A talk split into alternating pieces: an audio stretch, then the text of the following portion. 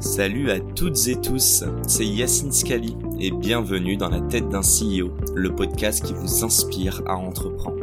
Je vous propose tous les lundis une conversation authentique avec des entrepreneurs et des figures hyper inspirantes pour, je l'espère, vous permettre à votre tour de réaliser tous vos projets et impacter notre société positivement. N'hésitez pas à vous abonner au podcast et nous dire ce que vous en pensez en commentaire. Sans plus attendre, je vous souhaite un excellent épisode.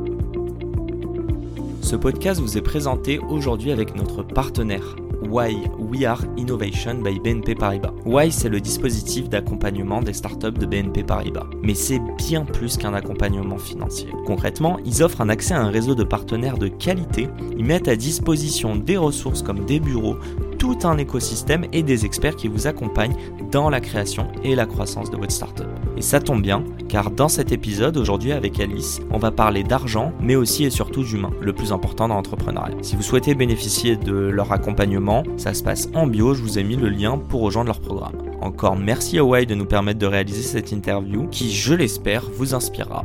Bonne écoute à tous. Comment t'es rentré dans euh, le monde associatif? Et entrepreneurial, parce que moi, le jour où on m'a dit, euh, on m'a qualifié d'entrepreneur, euh, je n'avais absolument pas conscience que c'était ça qu'on était en train de faire. Mais qu'est-ce qui est arrivé en premier? T'as mis un pied dans l'associatif pour ensuite monter une structure ou c'est d'abord l'entrepreneuriat Ce qui s'est passé en premier, c'est qu'en 2012, moi, je rentrais de quelques années euh, à étudier et travailler à l'étranger. Mhm. J'avais 24 ans. Et deux copains euh, de mon âge, Nathanaël Moll et Guillaume Capel, étaient en train de monter euh, Singa. Singa, ça veut dire le lien en lingala, qui est une langue parlée en République démocratique du Congo. Et l'idée euh, pour eux au départ, c'était de parler autrement de la migration. Eux, ils avaient une expérience sur le terrain avec des personnes réfugiées, demandeuses d'asile. Et moi, j'arrivais de mon premier job aux Nations Unies et où j'avais une expérience qui était plutôt institutionnelle, dans laquelle on est quand même dans des, cercles de domination euh, qui peuvent être assez violents et qui prennent assez rarement en compte les, les besoins des premiers concernés, notamment dans des crises euh, climatiques, euh, Donc tu ne considères pas ça comme de l'associatif Être à l'ONU, je ne considère pas ça comme de l'associatif, c'est de la politique et c'est de la géopolitique. Euh, mais en arrivant, ils, ils, étaient en train de monter cette organisation avec cette idée, en premier lieu, de faire euh, du microcrédit pour les personnes réfugiées. Mhm. Donc il y avait cette très forte dimension d'ancrage autour de l'investissement, le financement de projets d'entreprise qui seraient créés par des personnes réfugiées. Et il y avait cette, euh, dès le début cette, cette vibe un peu de si on doit parler autrement de la migration, pourquoi on ne parle pas de technologie? Pourquoi on ne parle pas de start-up? Pourquoi on ne parle pas de se voir, se rencontrer? Parce que faut se dire les choses, euh, quand on parle de migration, soit on parle de sécuritaire, où mhm. les étrangers, il ne faut pas qu'ils rentrent, qu'ils entrent, euh, soit euh, ça va être très humanitaire et voire peut-être un petit peu misérabiliste, ce qui est important de toute façon, parce qu'évidemment, il y a de la souffrance, mais il n'y a pas que ça dans la migration, il y a le fait de bouger, on a des pieds pour bouger, on n'est pas forcément que dans la souffrance. Et des personnes qui ont souffert à un moment de, leur vie dans la migration euh, peuvent aussi avoir un futur qui peut être, euh, qui peut être chouette.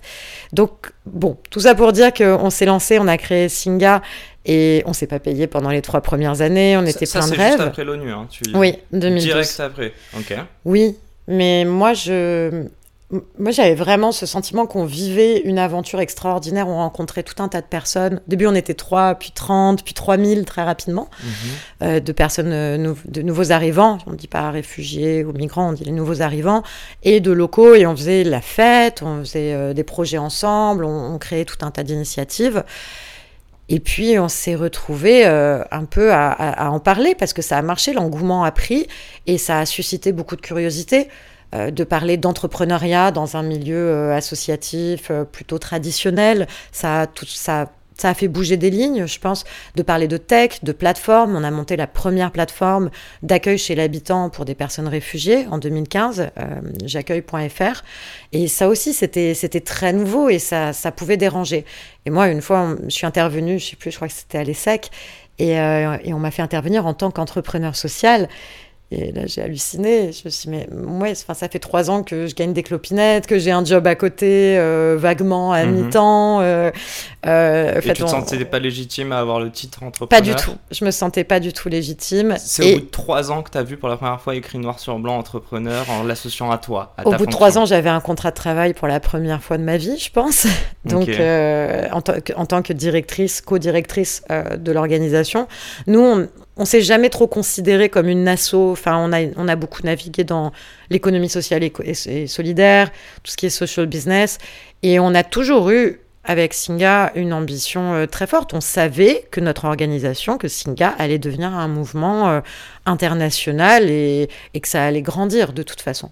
Permets-moi de t'interrompre. Il y a tellement deux choses que, bah, clairement, on va l'aborder dans ce podcast. Il y a le côté social, enfin associatif, il y a le côté entrepreneurial. Euh, je pense que je vais d'abord foncer sur le côté entrepreneurial et on va repasser un petit peu sur le côté associatif. Tu me dis que pendant trois ans, le mot entrepreneur, euh, tu ne l'as pas entendu ou tu n'as pas voulu l'entendre en tout cas. Pas pour moi. Pas pour toi. Et à côté, tu me dis que vous aviez quand même l'ambition de monter quelque chose, un mouvement, mais international. Et j'ai presque l'impression, parce qu'aujourd'hui, tu n'es plus opérationnel chez Singa.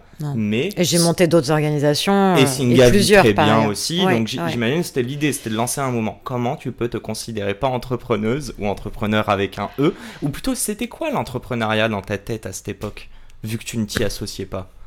Je crois qu'il y a deux choses. Le premier, et je vais, c'est compliqué d'en parler tout le temps, mais euh, en tant que femme, ayant rejoint les fondateurs un peu après euh, le début euh, de l'aventure, je me sentais pas forcément légitime. Parce que je les avais rejoints un peu après. Et parce que euh, j'aurais pas cru, en fait. Je me sentais vraiment pas légitime. Je me disais, mais moi, je suis la petite main. Moi, je... Alors, je suis la petite main qui travaille 24 heures sur 24. Enfin, on était tous les trois épuisés et on se donnait beaucoup. C'était très intense. Mais ils avaient quoi de plus que toi? S'ils sont arrivés un tout petit peu avant toi Je crois que j'ai toujours eu ça euh, dans toute ma vie. C'est pas juste avec Singa, mhm. mais euh, peut-être ce côté où, euh, où, je, ouais, où je me dis, bah, je, je suis pas forcément légitime, d'autres sont meilleurs que moi. Et, et, parfois, je vais même beaucoup faire confiance en, en disant, bah, l'autre aura forcément toujours raison et moi pas toujours. Est-ce que c'est vraiment. Est-ce que ça t'a porté défaut ou au contraire, tu dirais que c'est le point commun à toutes aussi tes expériences depuis Singa Oui, je peux dire que, que ça a pu euh, me porter défaut. Ok, j'aimerais juste comprendre un truc là-dessus. Moi, je suis un grand victime du syndrome de l'imposteur. Mm. Et par ailleurs, les meilleures expériences que j'ai eues sont celles où je me sentais pas à ma place au début. Mm. Est-ce que justement, euh, si on reprend le, le, tu vois, le, le problème de l'autre côté, qu'est-ce que tes deux cofondateurs, euh, pourquoi ils te voulaient? Qu'est-ce que tu as perçu en eux, euh, la valeur de, Alors, tu vois, à travers eux, ta valeur Enfin, non, mais il y a une chose qui est essentielle, euh, c'est qu'ils ont été euh, extraordinaires. Travailler avec eux, ça a été un grand bonheur. Et, et c'est très difficile de trouver des cofondateurs, de trouver des associés qui, qui te respectent, qui te laissent une place, ou en tout cas où tu, qui te respectent, oui, mais où tu te sens profondément respecté et mis sur un pied d'égalité. Mhm. Euh, c'est très, j'ai trouvé que c'était difficile et, euh, et, avec eux j'ai eu, eu, beaucoup de chance parce que euh, Nathanaël est parti quelques années plus tard, mais avec Guillaume jusqu'à la fin de l'aventure Singa, de mon aventure avec Singa, moi je me suis toujours sentie, euh, oui, respectée sur un pied d'égalité et à la fois les erreurs de l'un pouvaient susciter l'enthousiasme de l'autre on avait le droit de faire des erreurs, on avait le droit de se suivre dans nos folies. On... Il y avait vraiment euh, ouais, ce côté euh, respect mutuel très fort. combien de temps avant de prendre tes aises, tu dirais? Avant de plus avoir ces pensées qui te disent mais est-ce que tu es vraiment ouais, mais ça, capable? Ça, tu sais, c'est un travail qui, qui est encore d'actualité et qui se joue euh, sur un canapé avec un professionnel, je pense. Et d'ailleurs, c'est très important. C'est très important d'avoir, je crois, un suivi. alors, si c'est pas un psy, euh, des coachs aussi. Moi, j'ai sollicité, euh, en 2016, j'ai sollicité un coach euh, qui me suit depuis, ouais, depuis 2016. Et, et c'est important pour pas se péter la gueule parce qu'en fait, les aventures que, entrepreneuriales que j'ai vécues, ça a été des sacrifices financiers, parfois des grosses erreurs où j'ai mis de l'argent. et donc, je me suis, moi, mise en danger. Ouais. alors que, je, en fait, il faut pas. ça a été des moments de burn-out, ça a été des moments où j'ai sacrifié ma santé. Physique y compris. Mhm. quand je me suis écroulée, qu'il fallait appeler les pompiers parce que mon cœur me faisait extrêmement mal. il y a un an, j'ai eu une maladie cardiaque aussi. Euh, ça, c'est dû, au, dû au stress, à ton activité assez. Euh, ouais, voilà, il y a, eu des moments où je faisais pas attention. Et puis, euh, pareil, je suis maman. voilà, mon petit garçon, bah, il y a, je pense, la première année de sa vie, il m'a pas beaucoup vu non plus. Donc, faut, faut, ouais, c'est hyper important d'avoir une espèce de barrière de protection, que ce soit des psys, que ce soit des coachs, que ce soit des amis, des, des, proches, des très proches, se dire, OK, il y a trois personnes dans mon entourage qui peuvent m'appeler et me dire tu fais n'importe quoi. Mhm. Euh, des, cofondateurs, oui, évidemment, des gens avec qui tu travailles, mais voilà, il faut avoir cet espace, euh, je pense c'est très important, dans lequel on peut, on peut souffler et où tout, euh, voilà, on peut se protéger aussi. Et c'est la fin de cet épisode. Si cet épisode vous a plu, n'hésitez pas à nous soutenir en nous mettant 5 étoiles sur les plateformes, en vous abonnant évidemment et en nous laissant des commentaires. Hâte de vous retrouver la semaine prochaine. Ciao